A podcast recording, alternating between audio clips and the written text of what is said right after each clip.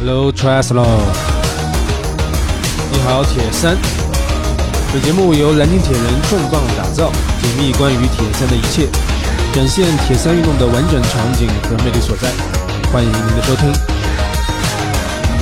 你好，我是南京铁的 Shining。本节目是你好铁三的第十七期，也是我们的专题系列十周成铁的第七期。呃，铁三新手指南系列依然继续。今天我们继续邀请到艾尔曼认证教练、USAT Level Two 认证教练李伟。李教练你好，哎，你好，石点。今天的话题可能是被颠覆最多的，也是近几年各种观点争议最大的，可能比跑姿、泳姿的争议都大。今天我们来谈谈吃和睡的问题，饮食和休息。就是有一句话讲嘛，叫三分练，七分吃。我觉得铁三的话也是这个样子。首先呢，这个事情太重要了。如果往大了谈，饮食是关乎生活方式的问题。很多小伙伴有个戏谑的说法，说锻炼这么多，这么刻苦，就是为了更好的享受美食。然后快乐呢是建立在痛苦之上的。当然，我们这期的后半部分会请李教练谈到如何让。饮食配合训练的需求，但是在这之前呢，我们认为有一个正确的饮食观是先，然后才能谈得上正确的一个补给观。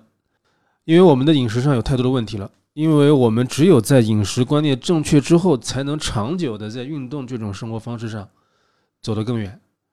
那么饮食与运动是不是一直在互相矛盾的一个一个煎熬的状态呢？我相信是不是有很多我们的小伙伴正处于这样的这种互相煎熬的一个状态中。有的小伙伴他是这个为了自己的运动，为自己的身材而去啊煎熬他这个餐饮的饮食方面啊，这个限制自己的饮食啊，不吃那些原来自己特别觉得好吃的东西。那也有一些小伙伴呢，是为了满足自己的食欲。而煎熬的在运动，哎呀，为了能够吃那那一口，哎，然后呢，这个运动上面去这个每天去啊，逼着自己去这个消耗啊，特别是在吃了很多之后，会有一种那种负罪感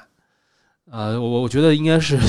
好像所有人都是不是在这样的煎熬，就是在那个煎熬这两种煎熬之中互相的这种 切换啊。所以我们这期节目呢，希望能够做一个引子，就是我本身呢是主业做生命科技创业的。上研究生的时候呢，也是在研究生活方式的疾病，然后业余做了这么一个运动生活家的铁三俱乐部，然后我就发现我们现在人的太多疾病是因为吃的问题了，或者往大了说是生活方式的一个选择问题。有一种说法就是说，这个高血压、糖尿病这种就是都是农耕之后才出现的病。啊，没错，从农耕开始，我们这个人类就。开始批量化的生产食物了。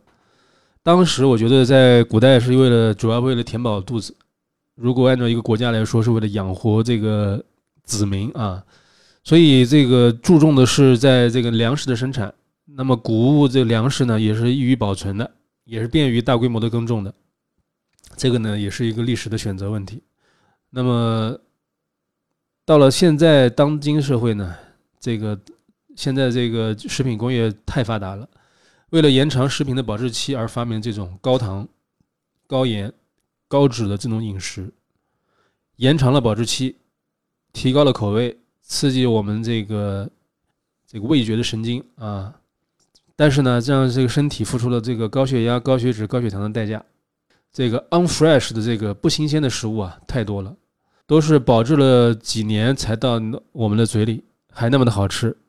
然后 easy food 这种太多了，太多小伙伴自己现在都不做饭了，然后快餐啊、外卖啊也非常发达，也非常方便。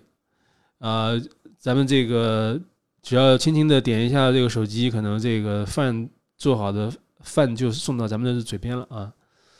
然后，但是我们仔细看我们外卖的这个菜谱呢，然后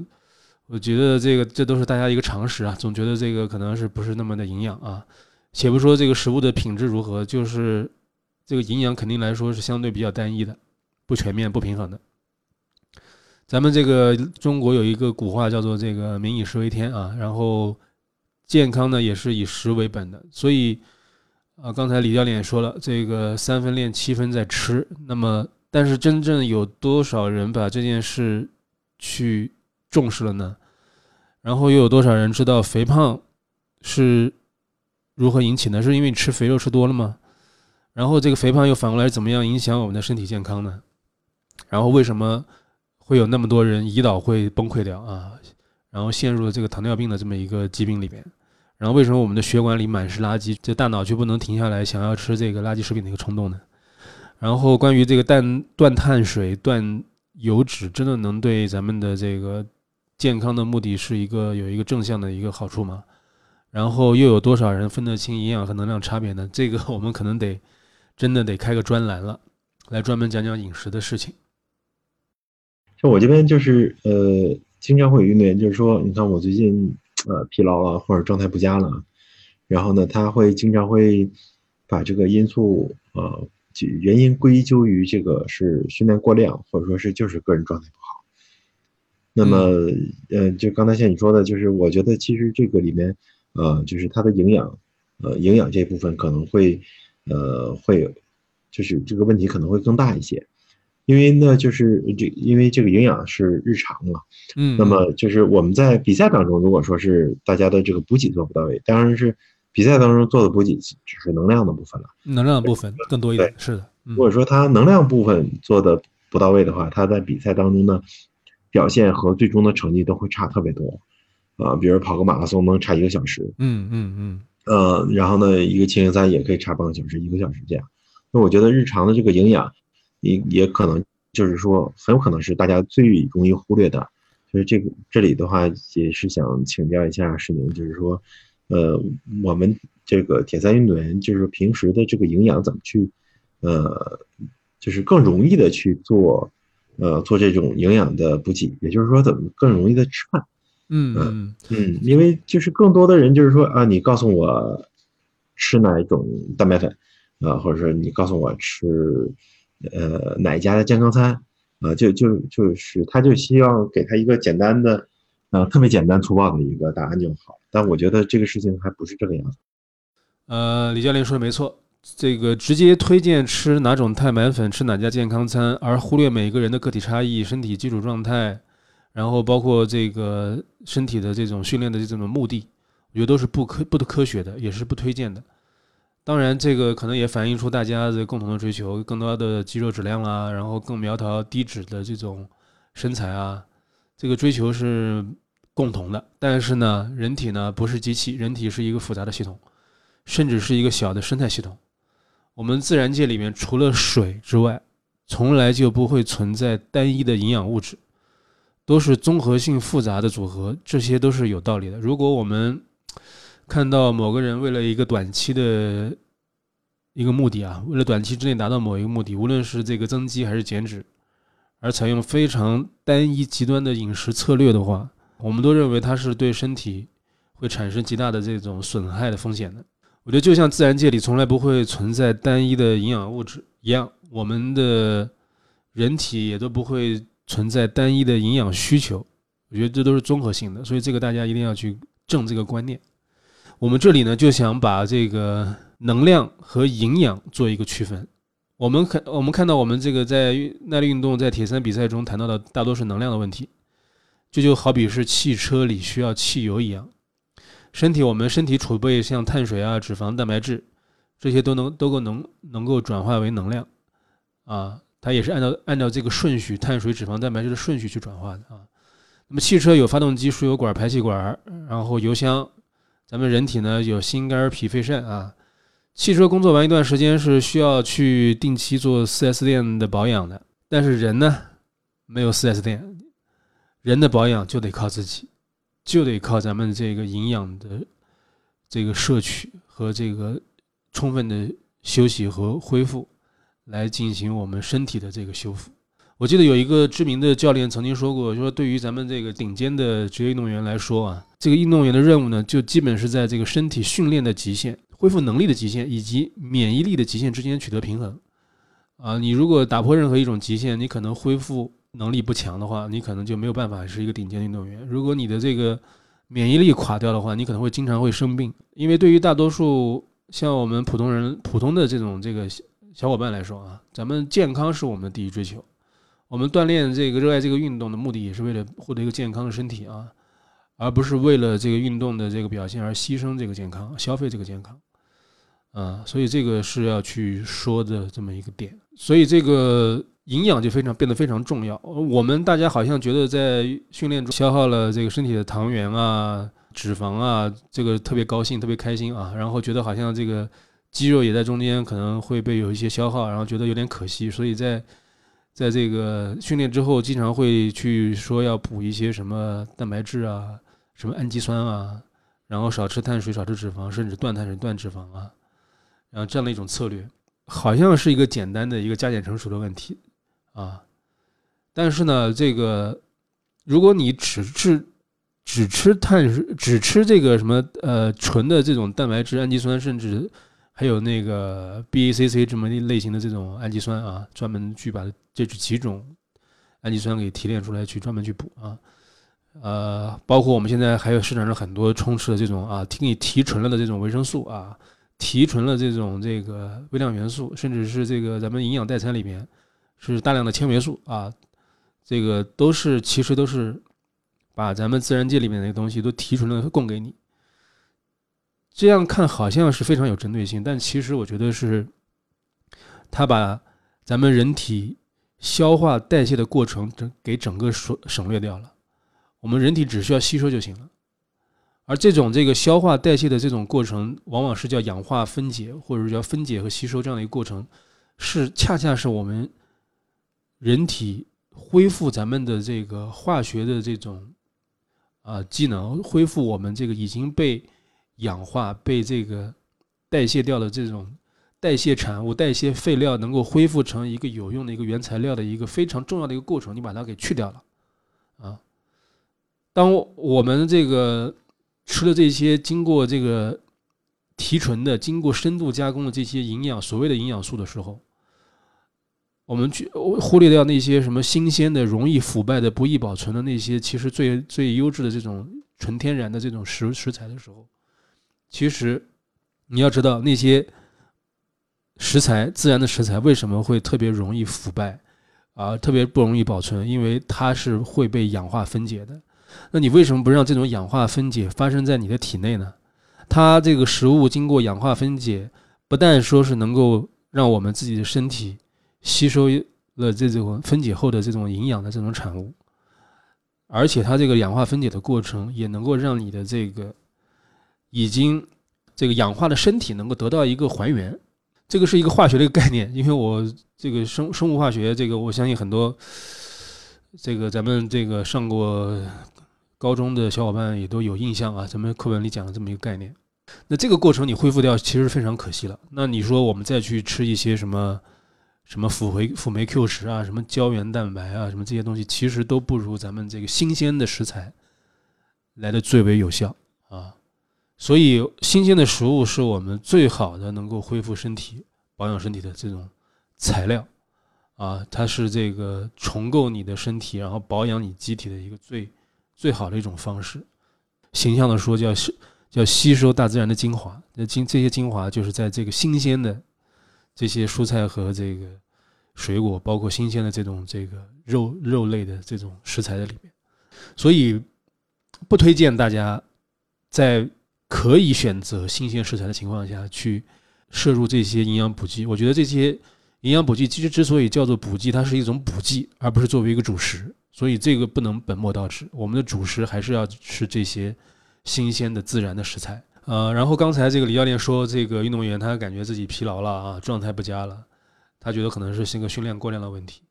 那么如果再回到我们这个拿汽车 4S 店做保养这个比喻来说，那可能就是汽车没有做保做好保养嘛。一个没有做好保养的汽车，怎么可能有一个良好的状态呢？这个营养的这个问题其实有许多，我们这里想要把营养和能量来分开来对待。那么关于能量的补给，其实是一个非常科学的、非常研究的非常多的一个。领域，那么李教练下面会更详细的来跟我们介绍关于铁人三项这个运动中我们的能量补给该怎样在这个平时的训练和比赛中间去做这样的一个工作。那是这样就是，大家呢都是比较容易去重视呃比赛当中的这个补给啊，当然也有就是说更多的人呢，就是说忽略了比赛当中的补给啊，导致比赛的这个发挥失常。嗯啊啊，然后呢，其实它是前后关联在一起的。然后我我来讲一下，就是我们之前见到的，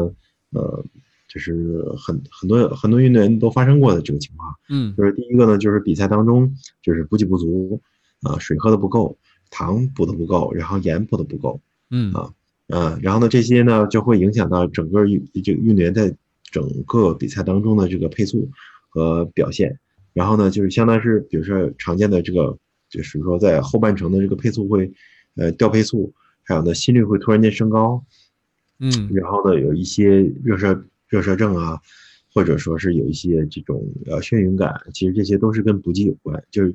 也就是说在比赛当中的补给做的不到位。嗯。啊啊，然后呢，就是说，呃，我运动员知道了这个以后，然后说啊，那下次我按照你告诉我的补给方法去吃嗯。比赛当中，然后呢，呃，下一次呢，就是他比赛当中呢又出了问题，他说，哎，你让我吃那么让我吃那么多东西呢，因为我原来是吃的特别少，比赛的时候因为强度大，啊，身体比较疲劳，我吃不下去，然后你突然间让我这么去吃呢，就是我是吃不下去的。啊，然后呢，我我我肠道又出问题了，肠道出问题了。嗯对，肠道又出问题了啊。嗯然后呢，其实这是呃，这是两两两种比较典型的情况。嗯实际上呢，就是说我们的呃这个能量的补给，其实在平时训练的时候就要做，这样的话身体才能适应。而且呢，比如说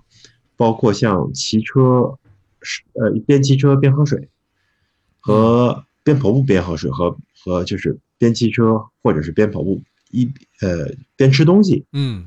这个其实平时要做训练的。嗯呃，一个是你要知道怎么去吃，把这个东西吃下去，把这个水喝下去，不会，嗯，就是说吃太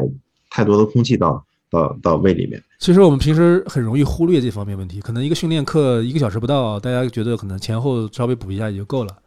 哎，对对对对啊对，啊，呃，然后呢，就相当于是这个平时的训练做的就就不够，就训练啊，就补给的训练就就就忽视了。然后呢，再加上比赛的时候，这个补给也忽视，所以说才会出现这些问题，啊，那么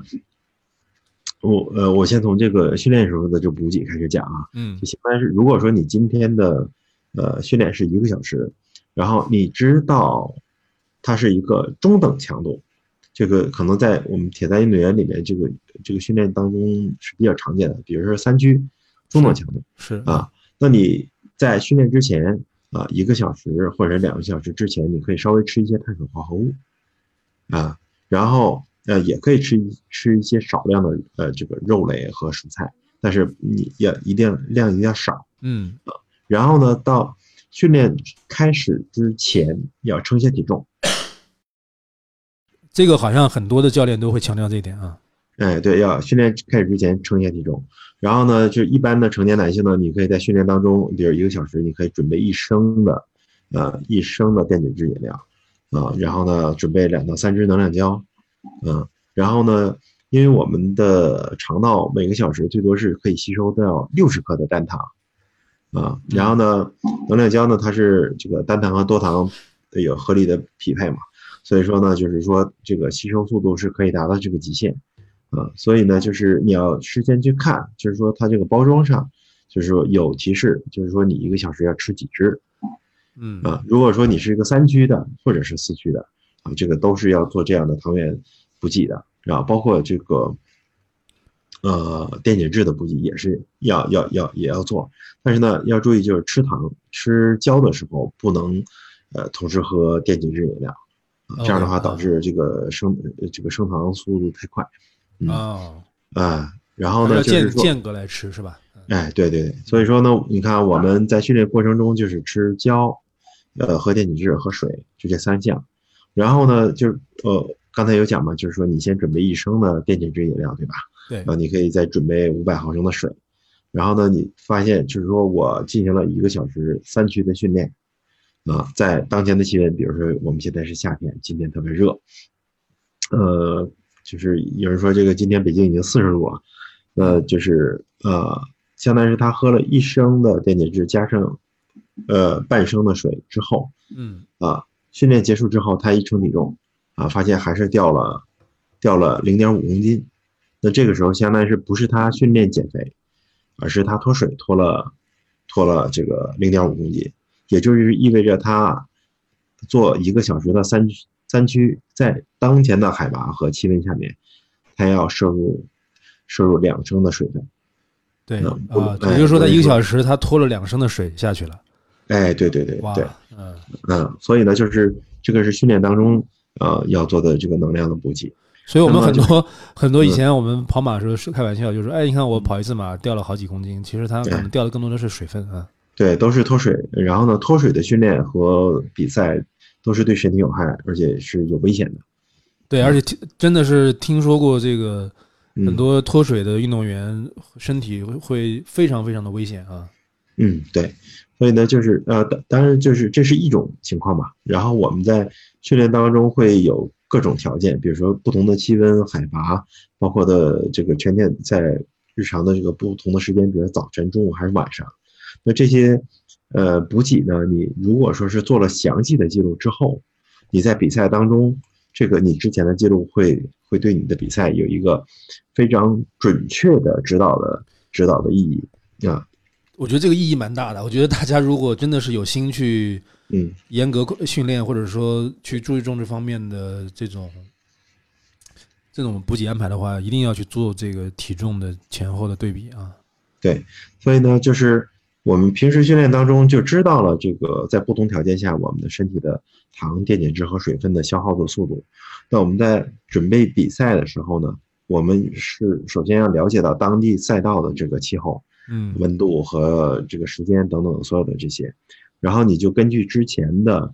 根据之前的这个补给的情况，嗯然后把这个呃补给计划、比赛日的补给计划详细的做出来。嗯啊，那我们之前有讲过，就是说游泳啊，开始的时候游泳这全程是在二区，然后呢 T 一换向 T 一和 T 二换向两个换向区都是在四区嗯啊，然后呢自行车在三区，跑步也在三区，所以说你可以按照相同的呃强度区间、时长、时间、温度这啊，包括海拔这些，你去呃计算你每个小时啊每一种元素要摄摄入多少。啊，这样的话就会导就会让你就是说做到充分的补给，嗯这样的话就不会说你在比赛当中会出现这个能量断档的情况，或者说出现脱水呃中暑的这这个情况。就所以这里咱们根据运动员的体重是有每一小时的电解质和糖原的这个补充的一个推荐的一个值的嗯嗯嗯啊，嗯，所以这个大家可以去根据自己的这个情况来去做，包括平时的一些这个训练中的一些这种测试来去做相应的这么一个自己的一个计划啊。对。然后呢，大家要注意啊，这个电解质不是只有钠，那还有钾和镁嗯啊。然后呢，所以说就是如果说你用的补给品呢，呃，如果说是它是一个同一个牌子的话，那么它会把这几种这三种这个电解质给你配好。就是一定当然呢要注意也也有咱们这个补给品的一个内容啊。对对对对，一定要注意一下内容。然后呢，当然呢，也会有一些品牌的这个，呃，这个这个配料、配料这个配方和百分比会不对，啊，所以说你在吃之前呢，最好是呃跟教练咨询一下，或者说是跟营养师咨询一下。所以这个我记得在艾尔曼优里面他会强调说，嗯最好是吃你平时吃的补给品，或者说嗯提前了解到这个比赛中供应的品牌，它的哎这个补给的这个含量是什么样子的。嗯对，然后你比如说像前几天结束的这个尼斯嘛，法国尼斯，因为嗯天气特别炎热，对吧？对，就相当于是 USAT 它提前就是有给运动员推送，就是说我们这一次嗯啊，就是说呃这个这个在尼斯的比赛怎么去调整你的补给啊，非啊常，非常因为就是相当于是你看啊，就是因为法国的尼斯，它官方提供的这个饮料在北美是很少见的。啊，啊，然后呢，就是呃，USAT 的运动员绝大部分肯定都是在北美嘛。对，那么就是，那北美的运动员大部分可能平时接触最多的就是加德乐，那相当于是法法国尼斯提供的官方的这个呃电解质饮料的这个呃电解质的成分的百分比是跟加德乐是不一样的。是是是，嗯，所以说把这个算好了以后，知道了两个配方的比例，然后再把这个算好了之后，你就知道你的补给怎么去做调整。对，这这个它算的非常准确，就是你你每个小时是五十毫克的误差都不能有。嗯嗯嗯嗯，那五十毫克相当低了，这个我们这个是就是我们知道的一五十毫克一点点啊，一个小药丸可能也是。嗯对。然后呢，就是相当于是他还会建议运动员要提前去试吃这个品牌的东西。嗯嗯，为什么？就是因为怕你比赛当中补给掉了，就是比如水平掉了，或者说你的能量胶掉了，你被迫去吃官方补给品的时候，啊不适应啊。如果说吃出现了不适应，这个是很有可能出现的啊。就是你你要提前知道啊，那就是如果说我吃他这个牌子的东西就是不适应，怎么吃都不行，嗯那我就要提前多做一些啊这个准备。嗯，嗯是的，是的，是的，这个所以咱们这个职业运动员的这么一个这种安排，就可以看得出，这个对于这个比赛中的这种补给，它是要求要做到非常精确的啊。嗯，对，那他不仅仅是职业运动员，他就相当于普通的铁三运动员爱好者，他也是也是一样，也是一样，也是一样的，也是一样的，嗯。哎，对。然后呃，就是我们比赛之后的这个营养补给，嗯，嗯，就是结束了比赛呢，大家都知道我们身体是比较疲劳的，是，这个时候你吃一些这个比较说高热量的或者说高的高蛋白质的这个食物，它不大容易吸收掉，因为这个时候肠道也虚弱，嗯。所以呢，就是一般也是建议呢用这种吃一些少量的这种碳水化合物，嗯，然后呢注意及时的补电解质和水分嗯。啊、这样就就就可以了。这个这个补给的原则是是比较简单的。嗯，而且这个恢这个咱们这个训练或者比赛后的这种恢复，其实嗯对于我们的这个呃铁三的爱好者来说是非常重要的，特别是在平时的训练。呃，嗯也这个也是请这个李李教练跟我们讲一下，咱们平时训练中的这么训练训练期间的这么一个这个嗯营养包括恢复的安排啊。嗯，OK。那么我们可以按照这个训练的周期啊、来讲，就是呃基础期啊、进阶、提高啊、强度、比赛、恢复啊，大概是六个周期。那么在基础期的时候呢，就是呃大家会运动员会以这种技术训练和技术力量训练嗯、为主。当然不是这个呃基础技术和基础力量呢，不代表就是说你去撸铁，而是我们只要在进行游起跑三项训练的时候，你的基础技术和力量它就会同步被建立。所以呢，就是呃在这一阶段的时候，运动员要注意，就是说，因为运动强度比较低，嗯，时间呢也不会太长，所以说呢，你不需要摄入大量的呃糖分，嗯。是因为就是说糖原，就是说代谢最多的只是我们在做高强度间歇的时候，因为这个时候是呃就是无氧功能的这个比例会偏高一些，对，而且消化的速度很快，嗯。对，所以说你身体对糖的这个需求会比较大嗯。啊，而且呢，我们都知道这个无氧的这个无氧代谢的这个效率比较低嘛，所以说这个糖消耗的比较快。嗯。啊，然后呢，如果说是我们在基础期强度比较低，那么我们对糖的消耗速度没有那么快，啊，而且呢，身体都是有有氧功能，这个脂肪代谢产生糖原的这个速度完全就足够了，是，呃，那你就不需要去吃那么多的碳水嗯嗯。啊，就是嗯，之前是有的，有有有一种说法，就是说这个呃耐力运动员就是一定要吃去吃优质的碳水，啊，就是嗯。大量的去吃优质的碳水，啊是，啊，那这个好像有点这个不太对，好像。嗯 嗯，这个这个这个这个会有一些什么问题呢？就是说，第一个就是说，运动员会身体会严重依依赖于这个这个糖原，呃啊，也就是说，他在长距离比赛的时候，身体很容易就疲劳，因为这个就是你即便是不停的去呃摄入糖这个糖分补给，但是呢，就是说每个小时我们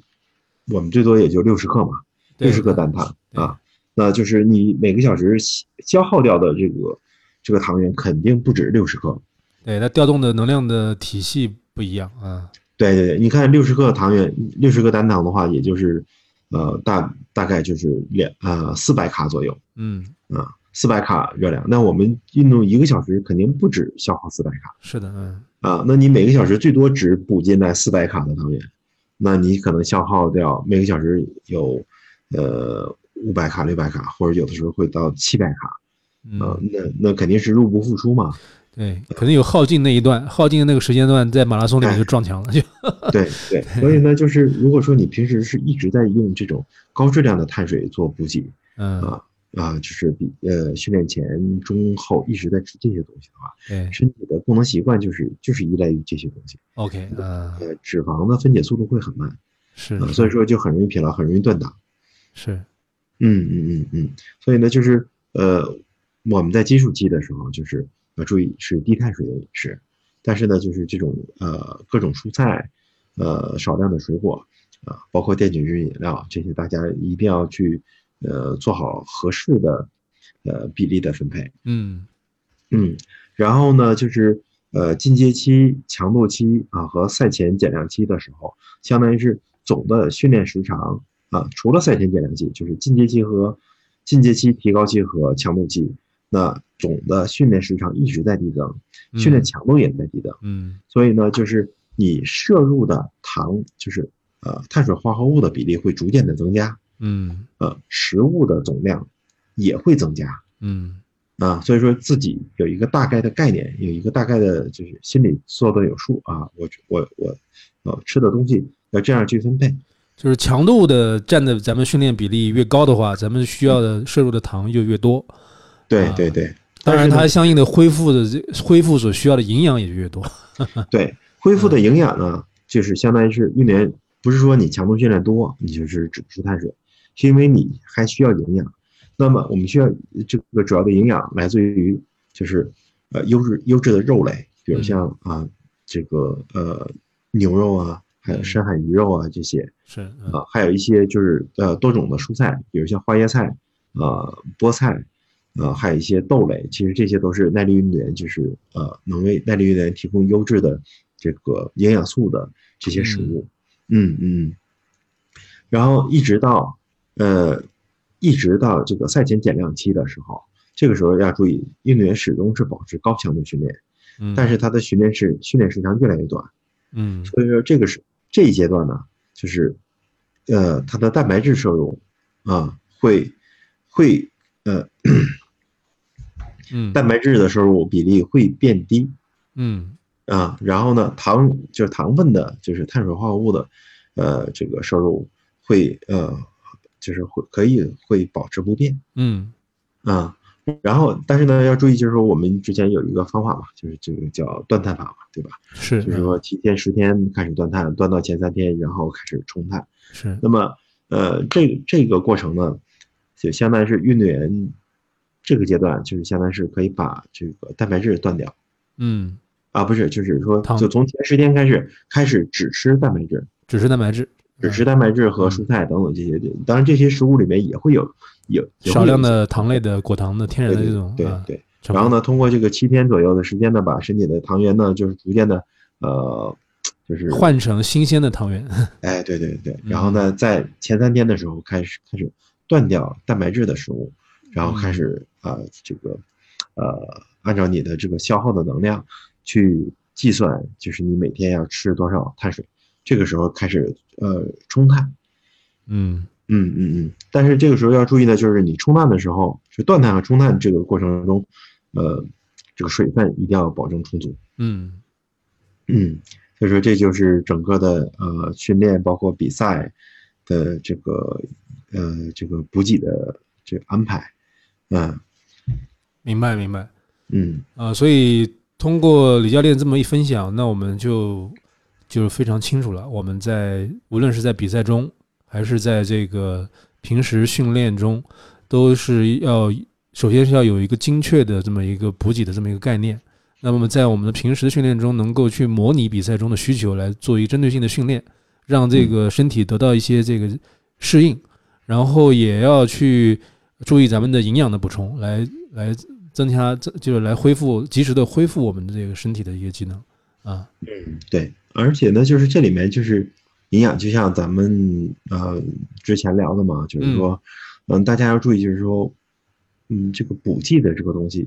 它是不能代替我们正常饮食的。啊，对，啊，呃，这个这个是在 FDA 啊，就是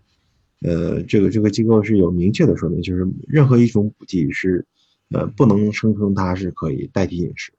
对，只是在一些特殊的一些这个状况之下来去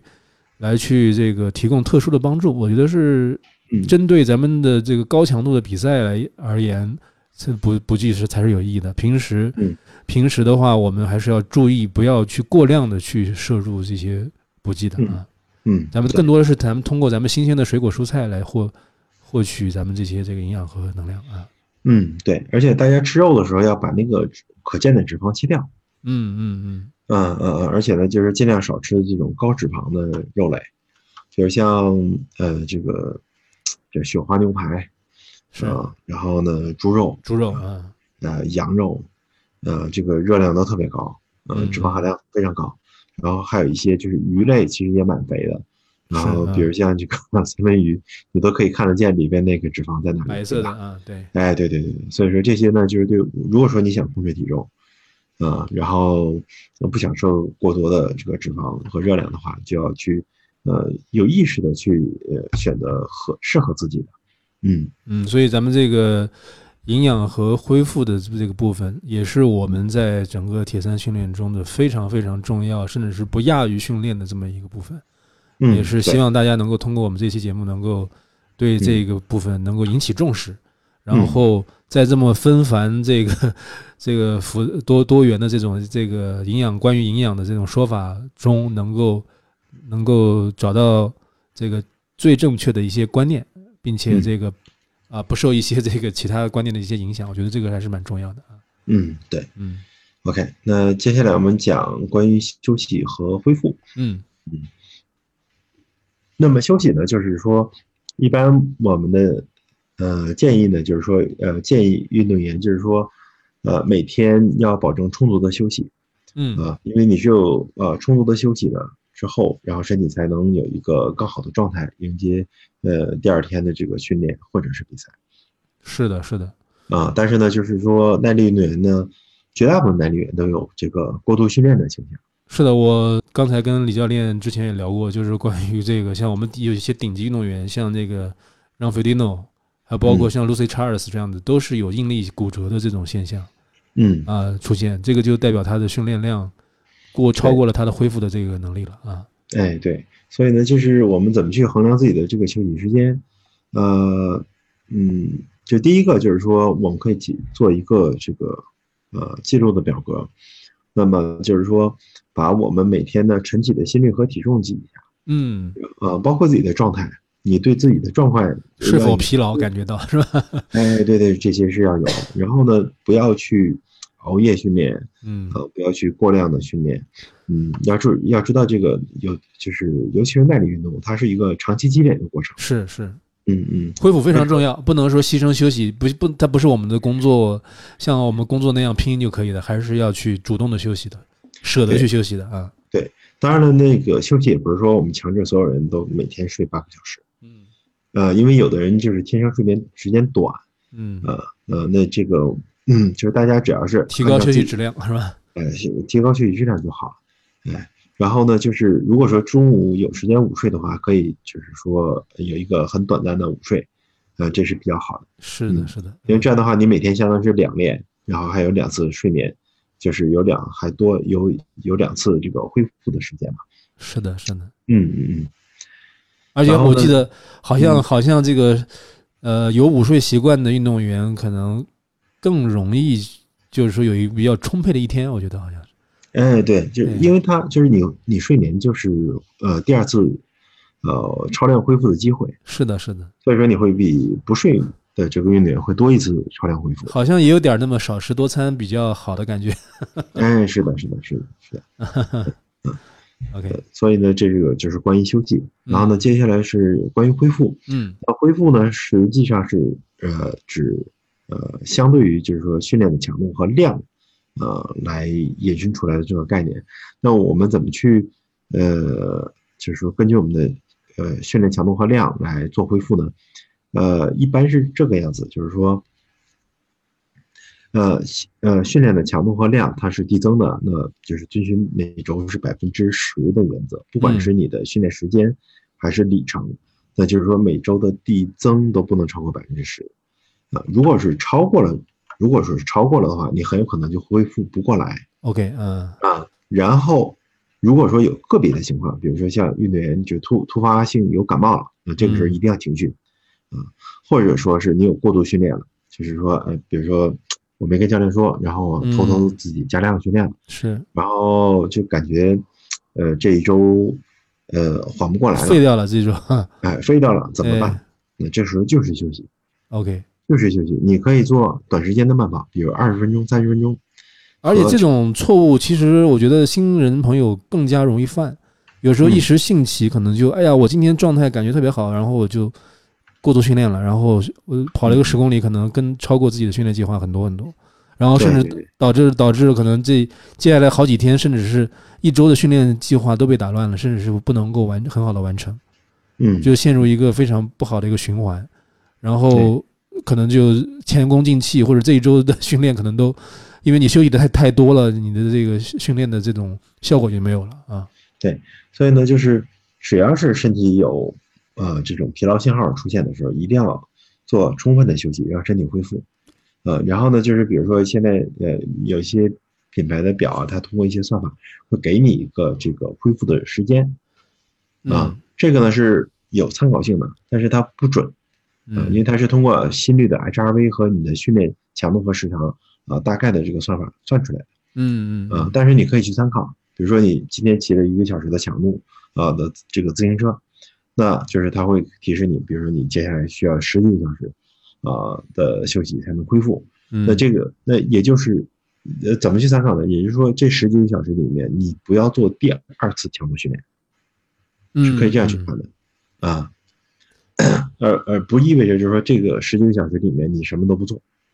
然后呢，就是还有一个问题就是说，运动员说，哎，我这几天生病了，嗯，或者说疲劳了，那我错过的训练计划怎么办？嗯，那就是错过就错过了，就不要去补它。OK 啊，OK，那我们就继续往前前进就好。嗯嗯，因为你如果说你是呃遇到了比较严重的问题，就可能是停训了。一个月两个月，那可能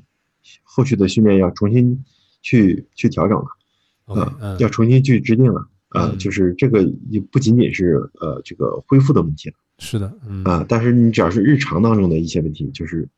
呃，比如说是伤病、疲劳，或者说是其他的事情影响了训练计划，那那就把它删掉，就错过就 OK 了，OK，也没有什么需要纠结的，嗯，好的。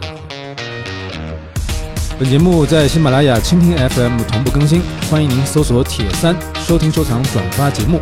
你也可以关注公众号“蓝鲸铁人”，蓝色的蓝，鲸鱼的鲸，我们将推送每期节目的公众号文章。Blue Whale Dream Big，你好，铁三，Hello，Triathlon。